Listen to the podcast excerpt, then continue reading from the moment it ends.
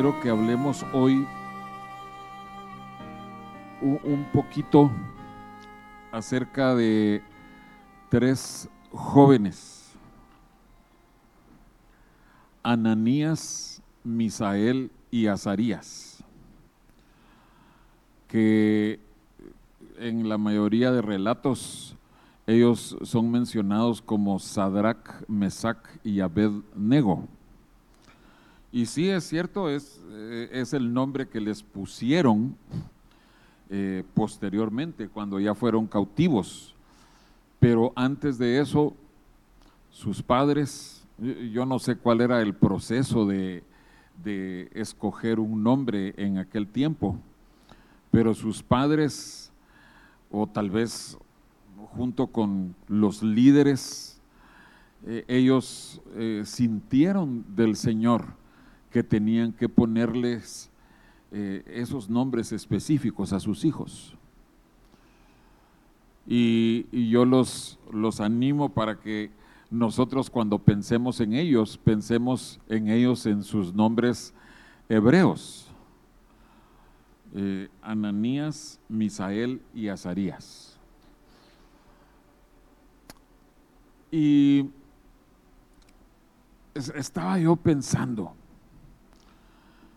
Dios había estado hablando a través de distintos profetas antes de que el pueblo fuera transportado a Babilonia cautivo. Dios había estado preparando al pueblo a la idea, al concepto de que iban a experimentar cautiverio. Que no les iba a ir tan bien como supuestamente les había estado yendo antes de eso, sino que iban a ser llevados cautivos. Es cierto, gran parte del pueblo no creyó, pero yo quisiera creer eh, no puedo asegurarlo, pero quisiera creer que sí hubo padres que por lo menos consideraron una remota probabilidad y que debido a que existía esa remota probabilidad de que hubiera eh, cosas negativas que, murieran y si no morían, que fueran llevados eh, como esclavos a otro lado. Eh, y debido a que estaba esa probabilidad, que entonces tomaron ciertas medidas para preparar los corazones de sus familias. Como les digo, no podemos asegurar que, exista una escritura, un registro bíblico que diga, y, los papás de Daniel eh, le decían tal y tal cosa. Y los papás de, Ananías eh, hacían esto y esto con él. Pero es obvio que en el, el primer episodio que encontramos de ellos, en Daniel capítulo 1, y, vamos a estar eh, prácticamente en el libro de Daniel. Pero si pudiéramos ir ahí, ustedes conocen eh, eh, la historia, como, como, dice el hermano Marvin, son historias de escuela dominical. Pero, pero no, no son solo historias de niños, sino que eh, contienen verdades esenciales para todos los hijos de Dios. Entonces, en Daniel 1, lo primerito que encontramos es que ellos son obligados al alimentarse tanto en, las ah, letras, el conocimiento, de, lo intelectual de Babilonia y también del alimento físico, de, la comida de Babilonia. Entonces, estos muchachos, durante toda su vida, ellos habían crecido siendo enseñados a que había comida que ellos no tenían que comer. ¿Quién se los enseñó? Yo, estoy asumiendo que fueron sus padres y sus maestros. ¿Sí? Los sacerdotes, los levitas encargados de, de enseñar. Pero cuando llegaron a Babilonia, cuando ellos fueron eh, confrontados con el hecho, miren, ustedes tienen que pasar tres años alimentándose con esto. Entonces, ¿por qué quiero yo que veamos esto, hermanos? Porque tenemos que entender cuán importante es que nosotros formemos estas convicciones, estas bases espirituales en nuestros hijos, en nuestros nietos. Cuán importante y más aún en este tiempo del fin que estamos viviendo. ¿Por qué? Porque va a venir un vendaval de ideas que, van a estar bombardeándonos a todos, y, quiero incluirnos a todos, no solo a los jóvenes, no solo a los niños, sino a todos. Y cuando venga ese bombardeo, cuando venga eh, el hecho de que prácticamente todo el mundo cree lo mismo. Tienen las mismas opiniones. Y nosotros miramos en la escritura y decimos, ¿cómo? Esto no es así. Entonces, tenemos que estar preparados para cuando queramos ser obligados a hacer cosas contrarias a Dios, contrarias a lo que Dios enseña. En el capítulo 1 de Daniel vemos eh, que se les quiere obligar a que coman la comida. En el capítulo, eh, bueno, en el capítulo 2, los tres amigos, ¿cómo dijimos que se llamaban los tres amigos? Eh, tratemos de acostumbrar nuestra mente a pensar en ellos, Ananías, Misael y Azarías. Ellos prácticamente no aparecen. Vamos a ver que sí, pero, pero no figuran haciendo nada. Es Daniel el que, el que está ahí.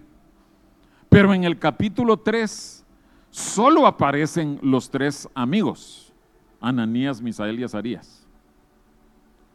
Y allí se les quiere obligar a que ellos aprecien, adoren la música de Babilonia. Entonces, el alimento, capítulo 1, y la adoración, capítulo 3.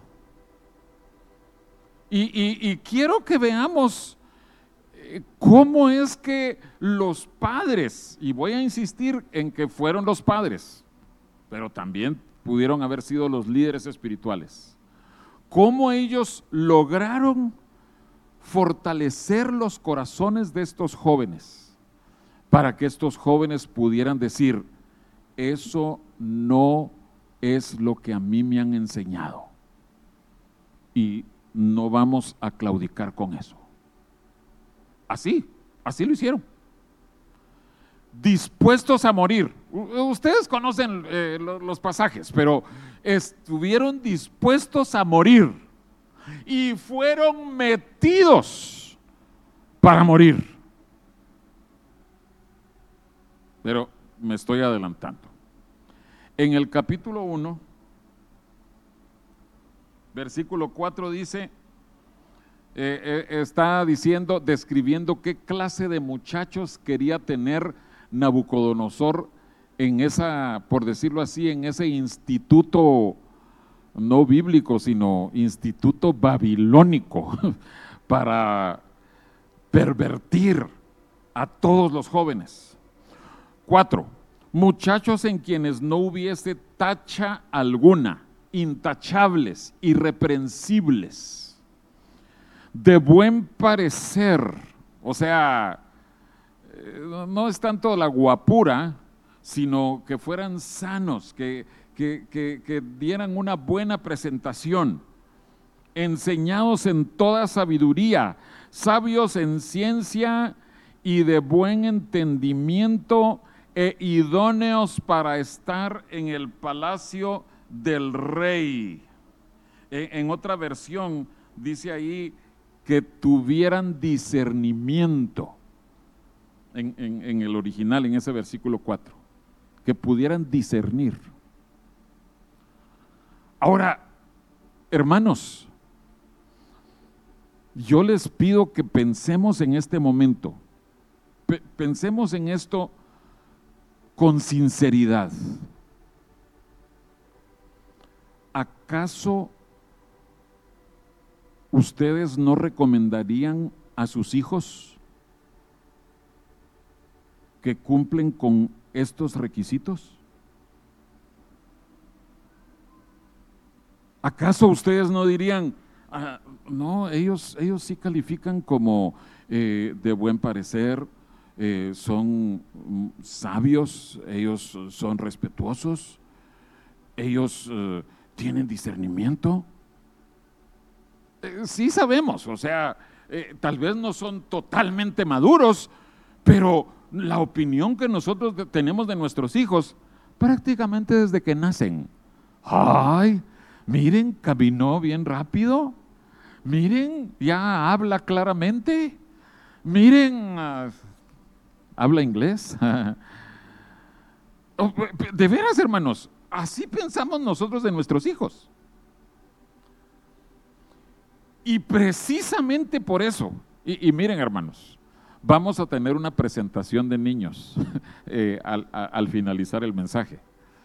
Eh, eh, esto no tenía, el hermano que me escribió que quería tener la presentación, no sabía qué era lo que yo estaba preparando, lo que el Señor me había estado hablando.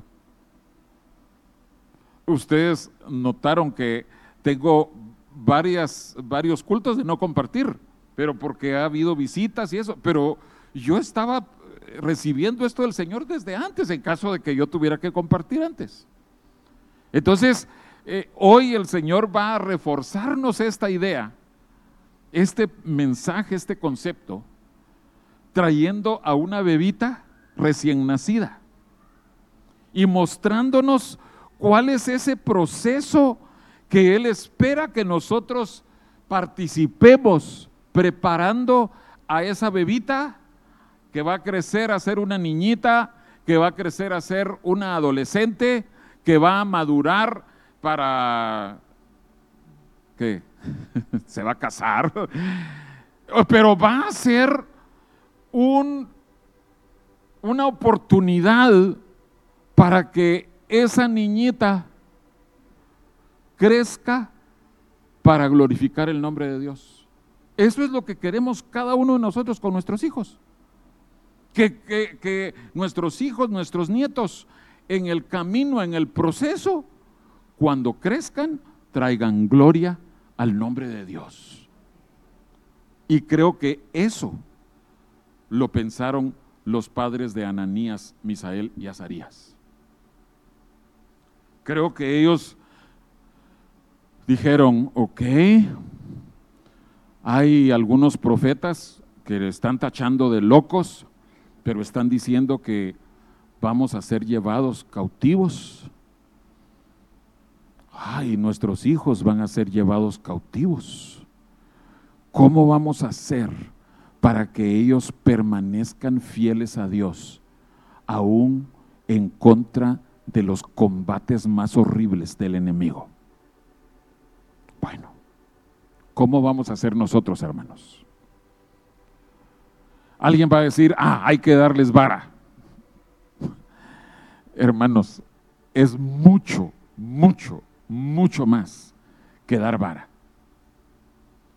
Les quiero recordar también que más importante que la vara, y no estoy menospreciando la vara, pero más importante que la vara es alabar y elogiar, mostrarles nuestro reconocimiento, nuestro amor a nuestros hijos. Pero lo que pasa es que nosotros cuando pensamos, no, es que tenemos que criar a nuestros hijos, sí, hay que darles vara. Ok. Pero vamos más allá que eso. Yo creo que estos jóvenes recibieron vara, pero eh, la vara no iba a prepararlos para que cuando estuvieran a solas, ellos dijeran, no, yo no puedo comer eso, porque si no me van a dar vara. Nadie le iba a dar vara ahí. ¿Qué otras cosas hemos recibido nosotros como enseñanza? Que nuestros hijos aprendan a tener un respeto por las cosas de Dios. Eso significa que nosotros les inculquemos desde pequeñitos que con las cosas de Dios no se juega. ¿Cómo lo hacemos? Vamos a orar por los alimentos. Hijito, hijita, cierra tus ojos, vamos a orar. Y los ojos bien abiertos, pelados así. Y, y nosotros como padres viéndolo, cierra los ojos, estamos orando. Ah, no. Un niño desde bien pequeñito puede aprender a cerrar sus ojos. ¿Por qué le queremos enseñar eso con las cosas de Dios? Para que él o ella esté siendo adiestrado, entrenado para oír la voz de Dios y obedecer en su corazón. Para que cuando vengamos a la iglesia y el Señor hable, eh, eh, a través de, de los coros, de las profecías, de las predicaciones, que ese niñito, aún a su tierna edad, él sepa, Dios está hablando, Dios se está moviendo porque me está tocando a mí. En casa, nosotros tenemos que enseñarles. Y, esta es una cosa más allá de la vara, más allá también de cerrar los ojos. Lo que pudiéramos llamar tiempos quietos, en donde los padres nos sentamos con los niños, bien chiquititos los niños. Hijito, hijita, ahorita vamos a estar en tiempo quieto. Y eh, el niñito todavía no sabe qué significa tiempo quieto, ¿verdad? Va a aprender qué significa tiempo quieto, a que va a estar quieto. Tiempo quieto no significa ponerse a silbar, ponerse a cantar, ponerse a ver la tablet, que es el entretenimiento de muchos, ¿verdad? No, no, no, no, no. Tiempo quieto es estar sentadito, puede o, puede no estar el papá, la mamá allí. Eh, no es necesario que esté, pero tal vez en un principio eh, eh, el padre o la madre tiene que estar ahí para que esté la figura de autoridad y se va a quedar sentado quietecito, quietecita. Para que vaya aumentando ese tiempo que de dos minutos crece a cinco minutos, a 15 minutos, a 45 minutos, a dos horas. Un culto puede durar dos horas. Y que nuestros hijos hayan sido adiestrados para que con las cosas de Dios vamos a mostrar la mayor seriedad y respeto, reverencia posible. Amén. Pero no basta solo con tiempos quietos. Ustedes conocen la, historia eh, en Jeremías de los recabitas, que los recabitas habían recibido de parte de su padre la instrucción, la obligación de que ellos no iban a beber vino. Eso significó una enseñanza y una imposición sobre los hijos, sobre los nietos, los bisnietos, porque estamos hablando de toda la descendencia. Ellos tenían que respetar esa orden de Recab, la orden original. Eh, hermanos, eh, eh, para que se quiten de cualquier duda, en nuestra cultura los cristianos no bebemos vino, no bebemos cerveza. Eh, algunos jóvenes han dicho, ay hermano José, pero bueno, no me lo han dicho a mí, pero eh, hermano, es que hay, eh, ahora hay cerveza no alcohólica, cero alcohol. hermanos, no nos pongamos a, a, buscarle tres pies al gato. no. En nuestra cultura cristiana no bebemos licor. Oigo un silencio espectacular, pero, pero así es, así es. No podemos nosotros ser piedra de tropiezo, porque hasta los inconversos, ellos saben que los cristianos, los evangélicos, no bebemos. Entonces en eso nos miran beber, van a decir, ah, ¿qué clase de evangelistas son estos? Y nosotros les vamos a decir, pues yo camino en la libertad de Dios. Sí, pero hiciste tropezar a, un pequeño. Tendrás libertad, pero hiciste tropezar a alguien. Entonces, el, vino, o sea, lo de recab no es para nosotros decir, ah, sí, tenemos que ser como los recabitas. No, tenemos que ser como los cristianos aquí.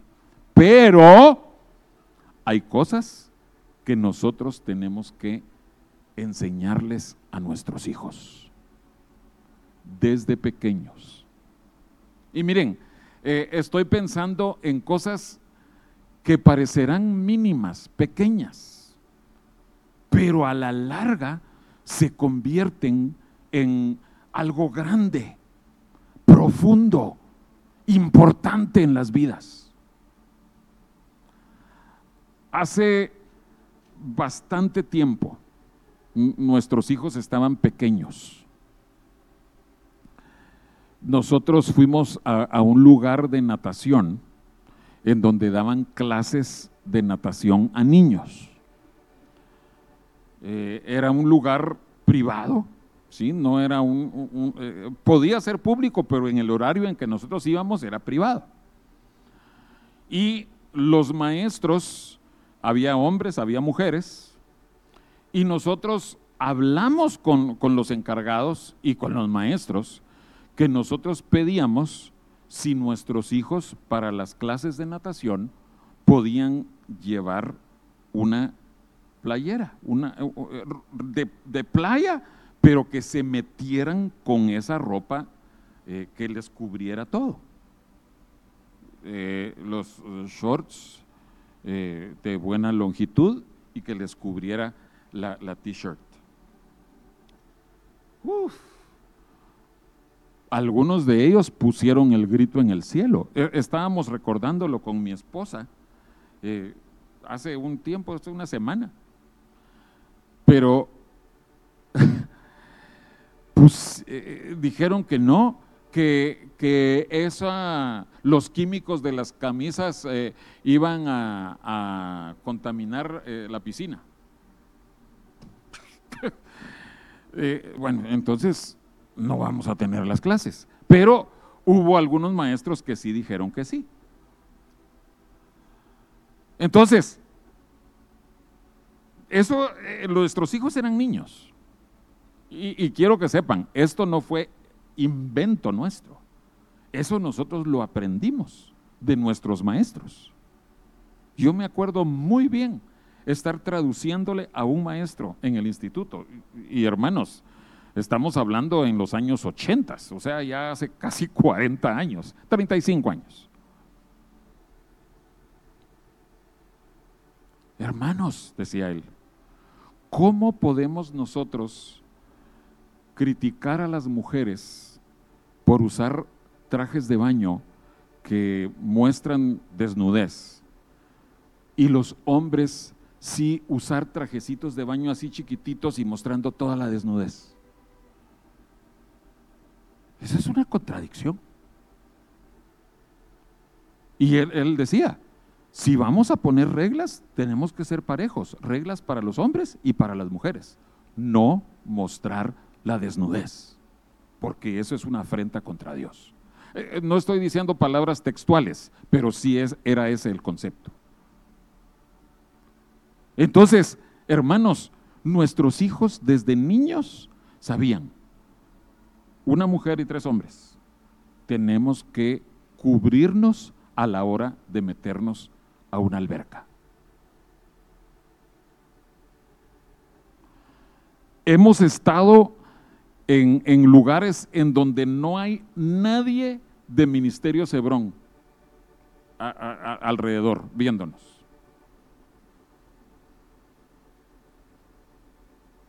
¿Creen ustedes que ahí sí nos vamos a meter sin, sin playera? Ah, es que nadie nos está viendo. No es que no hay nadie de alguna iglesia hermana que, que fuera a decir, a soplar. ¿Se dan cuenta, hermanos, que esto que estamos viendo hoy no es porque los demás hermanos vayan a decir, sino que hemos recibido enseñanza de parte de Dios. Nuestro corazón ha reconocido, esta es la verdad. Y ante quien tenemos que vivir es ante Dios no ante la gente. Aquí o en China o en África, refundido a saber ni dónde, Dios me está viendo. Entonces, si yo me voy a, lanzar a una alberca, eh, eh, perdonen hermanos, yo ya no me lanzo así, yo me meto así, como me meto a los bautismos, así me meto, bajadito en, eh, en las escaleritas. Pero con, ya sea con una playera, en los bautismos es con pantalón, camisa y todo. Pero ¿por qué? Ay, es que me están viendo los hermanos. No, no, no, no, no. Extrapolémoslo a Ananías, Misael y Azarías. No los estaban viendo sus papás. Tal vez sus papás ya estaban muertos. No los estaban viendo los levitas y los sacerdotes quizás también ya estaban muertos. Ellos fácilmente podían haber dicho, bueno, me obligaron. Y aquí quiero presentar algo ahí en Daniel 1. Porque, hermanos, muchas veces nosotros tenemos que hacer uso de sabiduría para cómo presentar nuestras convicciones. No vamos a, ceder, no vamos a doblegarnos en nuestras convicciones, pero sí podemos presentarlas de tal manera que la otra persona diga, ah, sí, me parece bien. Miren, versículo 12 y 13. Están Daniel, Ananías, Misael y Azarías y le están diciendo al encargado de los eunucos. Le dicen, te ruego que hagas la prueba con tus siervos por diez días y nos den legumbres a comer y agua a beber. Compara luego nuestros rostros con los rostros de los muchachos que comen de la ración de la comida del rey y haz después con tus siervos según veas.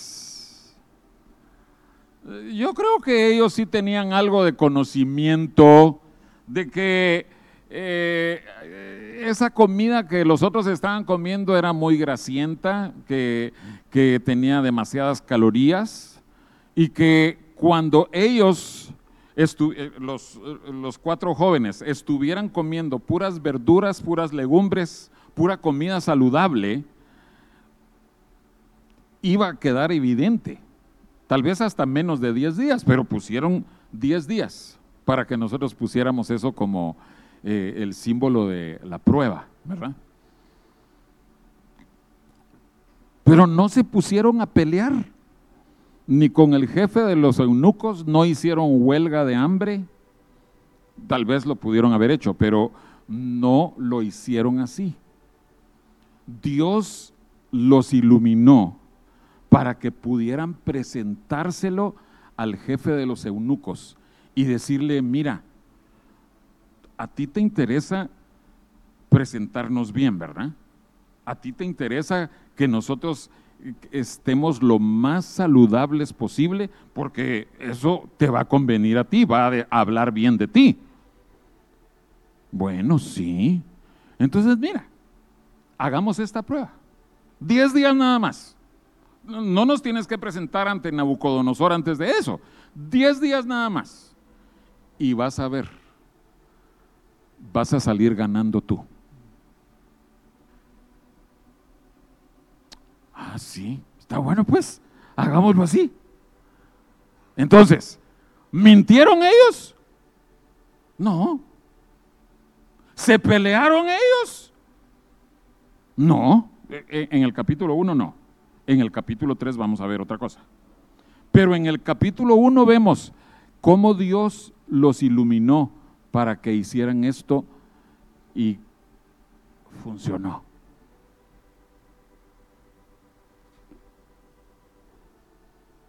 Amén.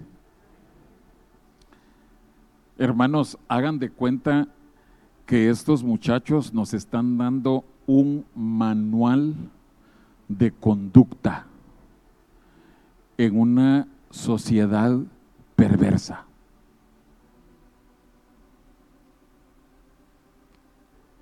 Eh, me pareció muy precioso que el hermano Ricardo leyera en Filipenses 2.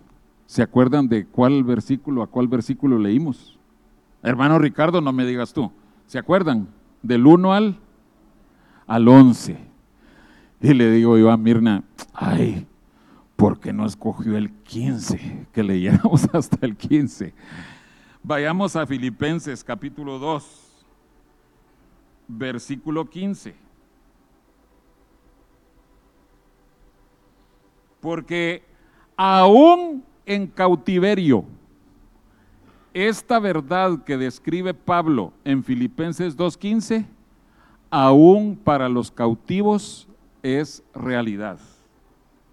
Para que seáis irreprensibles y sencillos, hijos de Dios sin mancha en medio de una generación maligna y perversa, en medio de la cual resplandecéis como luminares en el mundo. Amén. Entonces, eh, tenemos dudas en cuanto al atuendo para, para la alberca, para la piscina. No tenemos ninguna duda. Fíjense que hay otra cosa, y estoy escogiendo cosas así eh, muy notorias que nuestra iglesia o nuestras iglesias enseñan. Hay cristianos que no creen igual que nosotros hay cristianos que van a albercas y las mujeres usan bikinis cristianas y los hombres usan el trajecito de baño así, sin nada arriba. Es asunto de ellos. Nosotros hemos recibido esta enseñanza. ¿Qué pasa con otra cosa que eh, en ese sentido sí somos bastante diferentes? El saludo de beso.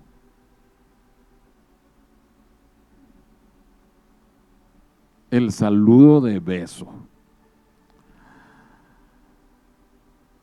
Hace mucho tiempo, estaba yo también traduciendo.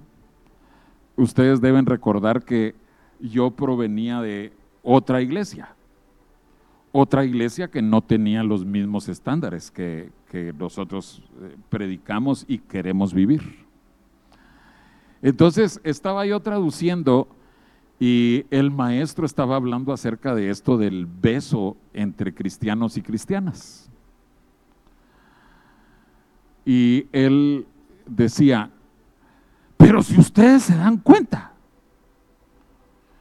todos los muchachos quieren saludar de beso a las mujeres bonitas. Ahora, la gran mayoría de los que estaban allí tal vez no habían estado en otras iglesias, pero yo sí había estado en otra iglesia. Y era exactamente así. Y él dijo todavía eh, eh, lo opuesto, ¿verdad? Y todas las señoritas quieren saludar a los muchachos más guapos con un beso. Ahí ya no me reí porque nadie hacía fila para saludarme. Pero sí era cierto también.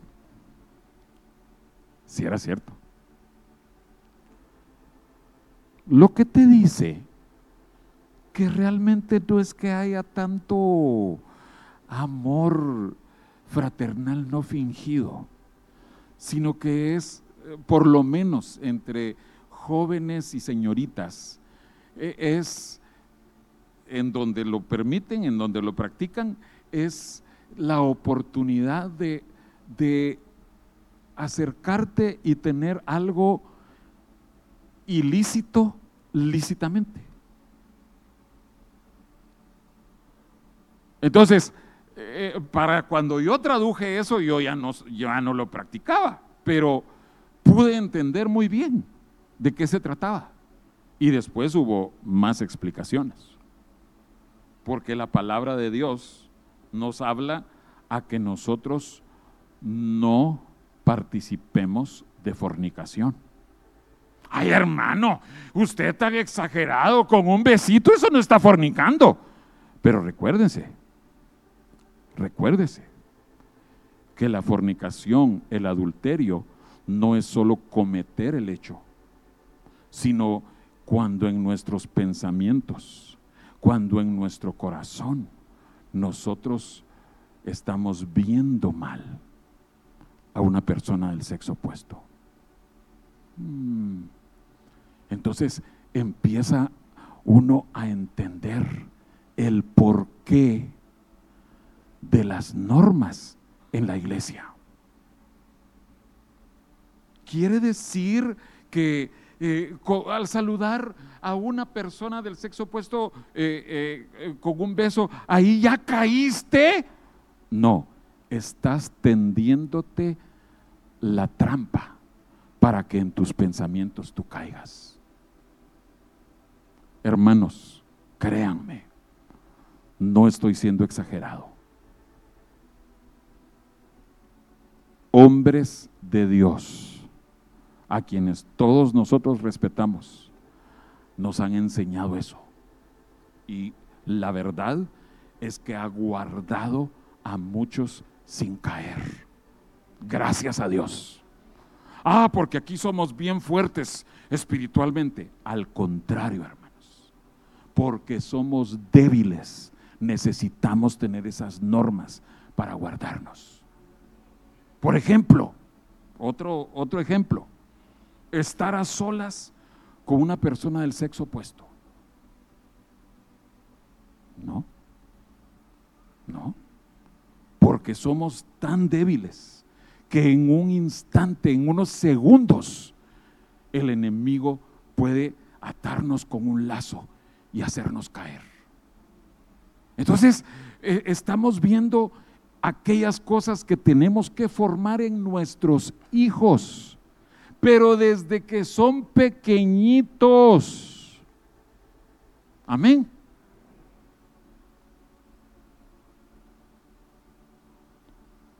En, cuanto a esto de los besos,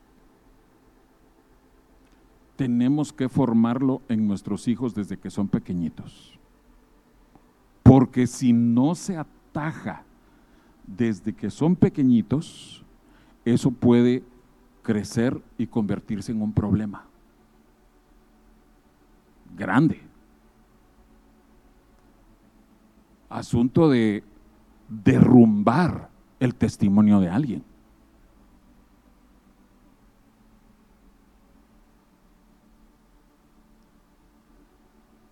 Hace muchos años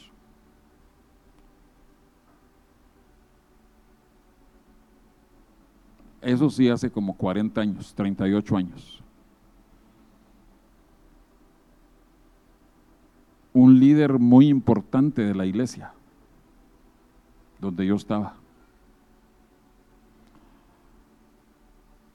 Caminaban de cerca con otro líder de la iglesia, las dos familias.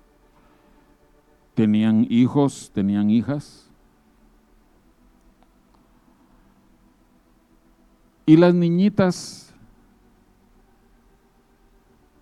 cinco, seis, siete años, niñitas lindas, educadas, alegres, eh, cuando se miraban, las saludaban de beso.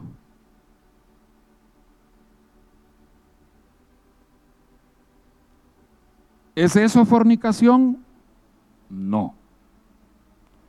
Lo que pasa es que pasaron los años.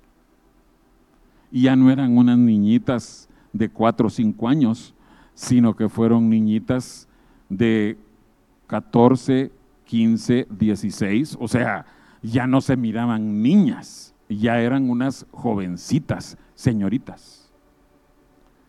Y este líder, por el, la costumbre, pasaron los años y seguía saludándolas de beso.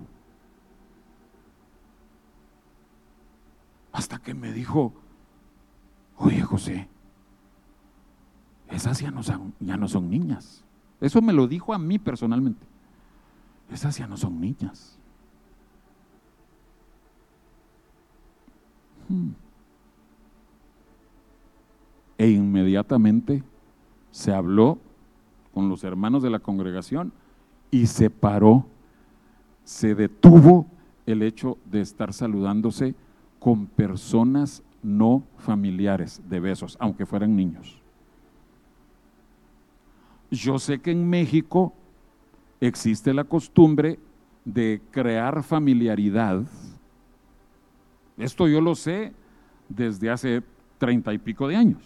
No me vine a enterar aquí a Monterrey hace 12 años, pero sé que aquí lo hacen también. Que cuando hay dos familias amigas, Ay, es que es el tío y es la tía, sin que sea de veras tío y que sea tía. Ah, es que somos primos y desde niñitos crecieron. Entonces está esa familiaridad y ese saludo de beso. No, hermanos, perdónenme. Tal vez eh, eh, necesitamos este, esta explicación para que nuestros ojos sea quitado el velo y que veamos, oh, oh, ya no son niñitos de cuatro años, de cinco años. Como cristianos no podemos cometer errores así. Y por eso se forma desde que son niñitos. Desde que son niñitos. Y les puedo dar ejemplos de que no, no nos damos cuenta, de veras, no nos damos cuenta. Ya son personas ya mayores, ya son jóvenes y, y se cometen errores así. Se siguen saludando o siguen estando a solas y no se dan cuenta. Pero gracias a Dios que podemos dar esta advertencia a tiempo. Hermanos, mucho cuidado. Enseñemos a nuestros hijos. No hay tal cosa como besos cristianos. La Biblia dice saludaos unos a otros con ósculo santo, hermano José. La Biblia dice que podemos eh, tomar cerveza y tomar vino para nuestro estómago. Si les interesa seguir buscando justificaciones para caer, hermanos, sigan haciéndolo, pero en otro lugar. Aquí no. queremos mantenernos lo más alejado posible. ¿Eso nos hace perfectos? No, les vuelvo a repetir. Somos tan débiles o peor que los más débiles. Pero por eso necesitamos que desde niños nosotros nos esforcemos por formar estas verdades en nuestros hijos. Y yo creo, hermanos, que algo así hicieron los papás de Ananías, Misael y Azarías. Que ellos se, se, tomaron el tiempo para decirles, mira, aparte de no tomar vino, tú no vas a comer eh, cerdo. Eh, nosotros ahora en el Nuevo Testamento sí podemos, que nadie les vaya a imponer eso, ¿sí? Sí se puede comer, pero en aquel tiempo no se podía. Mira, esas cosas que fueron ofrecidas a los ídolos, eso no se come.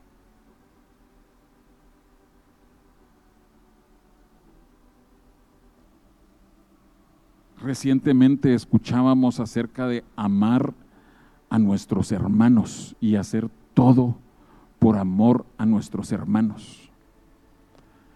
Eso también se aprende en la casa. Eso también es labor nuestra de inculcarles a nuestros hijos y a nuestras hijas. Amor fraternal no fingido. Ustedes tienen que procurar siempre el bienestar de sus hermanos, hermanos en la carne y hermanos en el espíritu. Ustedes tienen que hacer todo para que sus hermanos estén bien me refiero en, los dos sentidos. Porque no podemos nosotros estar sembrando no solo discordia, no solo división, sino odios y rencillas en nuestros hijos. De manera que cuando hay disputas entre hermanos, desde chiquitos, hermanos, es nuestra responsabilidad detenerlo. Tú no vas a tratar así a tu hermano o a tu hermana. Tú no vas a hablarle mal. Tú no vas a lastimarlo. Y nosotros, por supuesto, tenemos que dar el ejemplo, amando a nuestros hermanos. Amén. Les decía que los, tres muchachos no aparecen en Daniel. Dos. Ustedes conocen ese pasaje. Es cuando eh, Daniel es llamado de emergencia para eh, recordarle a Nabucodonosor cuál era el sueño que había tenido. Y allí no estuvieron involucrados directamente Ananías, Misael y Azarías. Pero quiero que vayan al 2.49, por favor.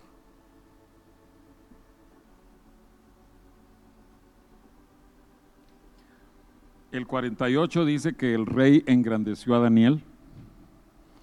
Y el 49 dice, y Daniel solicitó del rey y obtuvo que pusiera sobre los negocios de la provincia de Babilonia a Sadrach, Mesac y Abednego. Acuérdense, son Ananías, Misael y Azarías. Y Daniel estaba en la corte del rey. Quiero que veamos este detalle tan precioso de Daniel. Daniel procuró el bienestar de sus hermanos. O sea, fue una decisión, eh, un movimiento que le iba a convenir a él en cuanto a no solo lo político, sino el manejo correcto, porque él sabía que sus, sus tres amigos, sus tres hermanos, eran personas íntegras y que iban a ser los mejores trabajadores. Pero en lo que quede en ti, en lo que dependa de ti, tú trata de buscar el bienestar de tus hermanos. Y como les decía, eso se aprende desde la casa. Es algo que tenemos que insistirles a nuestros hijos. Hijos, busquen siempre el bienestar. No, para hacer corrupción, por favor entiendan eso. Ah, mira, está este negocio, entonces te voy a meter a ti para... No, no, no, no, no. Todo correcto. No estamos hablando de hacer trampas para beneficiar a nuestras familias. Pero estamos hablando de que si tú sabes que puedes bendecir a un hermano o una hermana tuya, asegúrate de hacerlo. Capítulo 3. Bueno, quiero decir una cosa más sobre Ananías, Misael y Azarías en el capítulo 2. Y tiene que ver con quedar en segundo lugar. Esto sucede aquí y sucede también del capítulo 3 en adelante.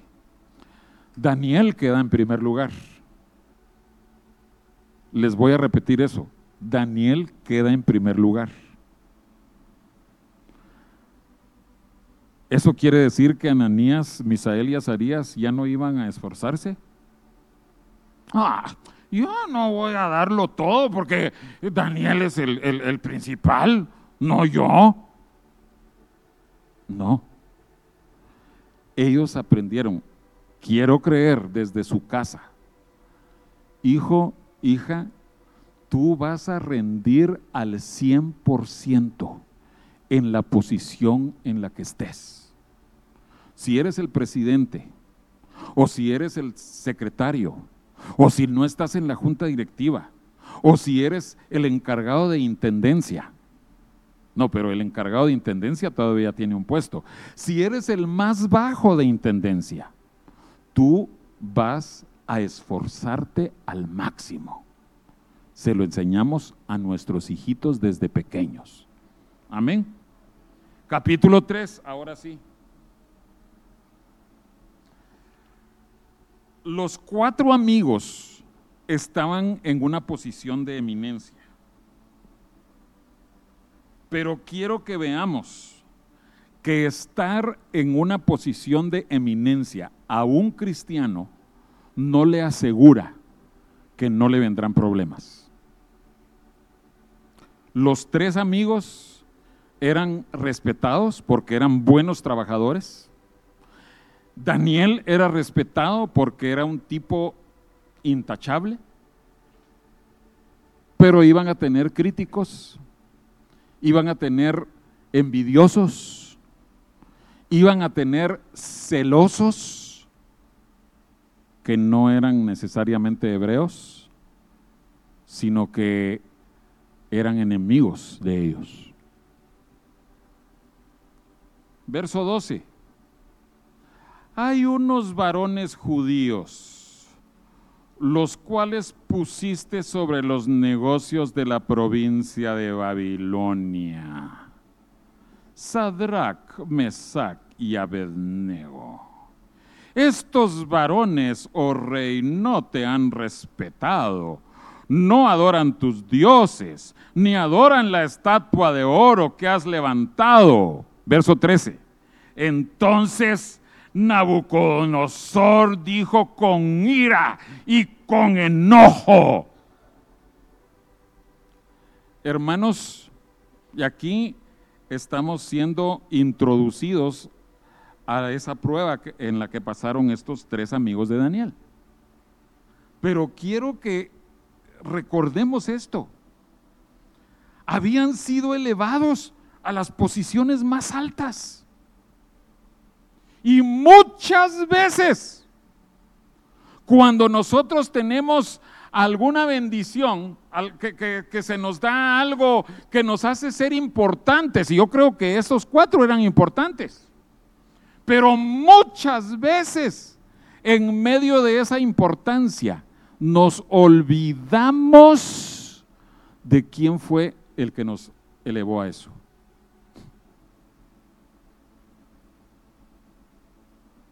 Eso es algo de lo que advierte Deuteronomio, cuando estés habitando en casas artesonadas, en ciudades que tú no edificaste, y digas, mi mano construyó todo esto.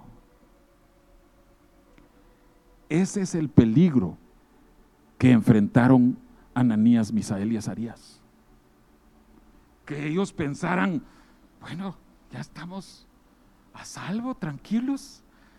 Ya solo nos dedicamos a, recibir nuestro sueldo y, eh, ya, ya, ya la hicimos. No. Ojo, hermano, hermana, cuando vienen bendiciones. Porque pudiera ser que ellos estuvieran confiando en sus compañeros de trabajo o estuvieran confiando en el rey. Ah, no, nosotros somos del equipo de Nabucodonosor, él, él nos quiere, él nos aprecia, él... Uh-uh. No, Nabucodonosor cedió ante esos impulsos de que, porque supieron cómo pintárselo. Es que mira, te están desobedeciendo. Ah, es que mira, están adorando a algo que tú, eh, no están adorando lo que tú dijiste que adoraran. Y Nabucodonosor cayó en la trampa. Tuvo un final feliz, lo sabemos, pero como escuchamos en un mensaje del hermano Rubén, ahí estaba la prueba, en adorar o no adorar. Después el horno de fuego, pues también era una prueba, pero aquí estaba la prueba y los jóvenes fueron formados de tal manera que permanecieron fieles a Dios. Quiero leerles versículo 14. Habló Nabucodonosor y les dijo, ¿Es verdad, Sadrach, Mesach y Abednego? Bueno, lo estoy leyendo con mucha dulzura, pero estaba lleno de ira y enojo. Que vosotros no honráis a mi Dios ni adoráis la estatua de oro que he levantado. Ahora pues, ¿estáis dispuestos? Hermanos, yo creo que esta pregunta, recuérdense, en el capítulo 1 estábamos viendo la comida capítulo 3 estamos viendo la adoración. Aquí, esta pregunta, ¿estáis dispuestos? Esa pregunta nos puede llegar en cualquier momento. ¿Crees tú que con esa tu música monótona, aburrida, que con eso vas a atraer a los jóvenes? ¿No crees tú que estaría más atractivo, más emocionante, más alegre meter un poquito de, de, ritmo, darle un poquito más de movimiento? Pero se acuerdan ustedes de la respuesta de los jóvenes, ¿verdad?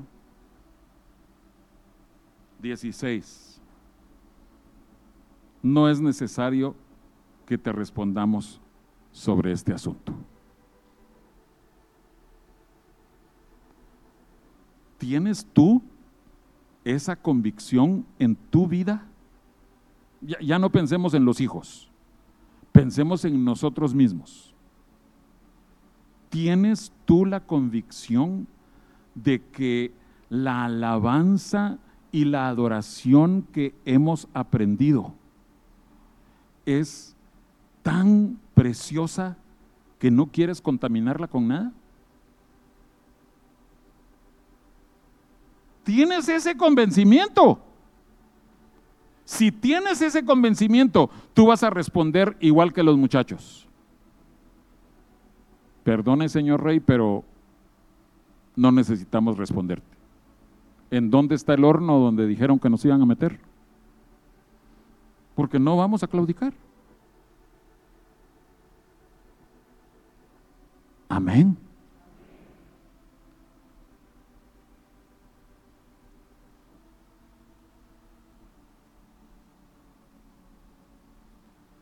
¿Saben por qué no vamos a responder? El Señor me daba esa frasecita hace unas noches. Oh rey Nabucodonosor, eso lo definimos hace mucho tiempo.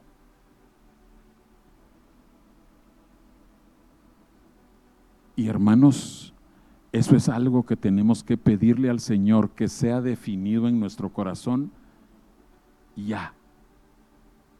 No cuando estemos enfrentando la situación. Ay, ¿qué, hago? No, desde ya nosotros tenemos que decirle al Señor, Señor, por tu gracia, no permitas que yo claudique en cuanto a la música, en cuanto a la adoración, pero que sea así en todas las áreas. Lo último que les quiero mencionar Bueno, ustedes todavía tienen sus Biblias abiertas, yo ya la había cerrado. Daniel 3:30.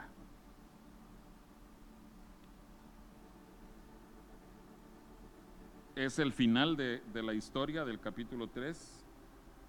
Entonces el rey engrandeció a Sadrach, Mesach y Abednego en la provincia de Babilonia. Y no se mencionan más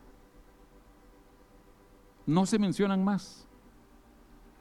Solo quiero insistir en este detalle, que Daniel sí siguió siendo mencionado. Del capítulo 4 al capítulo 12 ya es solo Daniel el que aparece eh, en distintas circunstancias. Pero yo creo que en los corazones de Ananías, Misael y Azarías había esa plenitud, Señor, te damos gracias porque pudimos cumplir con el propósito para el cual tú nos llamaste. Tú nos llamaste para permanecer firmes en el capítulo 1, permanecer firmes en el capítulo 3 y lo logramos hacer, Señor. Gracias. Ay, pero es que yo también quería participar en el capítulo 2 y en el 4 y en el 5 y en el 6 y, las visiones del 7, del 8. No, hermano. Eso Dios lo tenía para Daniel. Para ti el Señor escogió algo diferente. Ay, es que yo quería dirigir el domingo y pusieron al hermano Rick. Otra vez te va a tocar a ti. Amén. O si no diriges, tú puedes hacer otra cosa. Si no predicas, tú puedes eh, ayudar en alguna otra área. El asunto es que tú con gratitud en tu corazón, tú le digas, Señor, gracias porque me escogiste para ser el bolero del templo Sinaí. Bueno, cinco o seis amenes. Pero, eh, hermanos, créanme, eh, es algo similar a lo, que, a lo que vemos en la historia de Bernabé.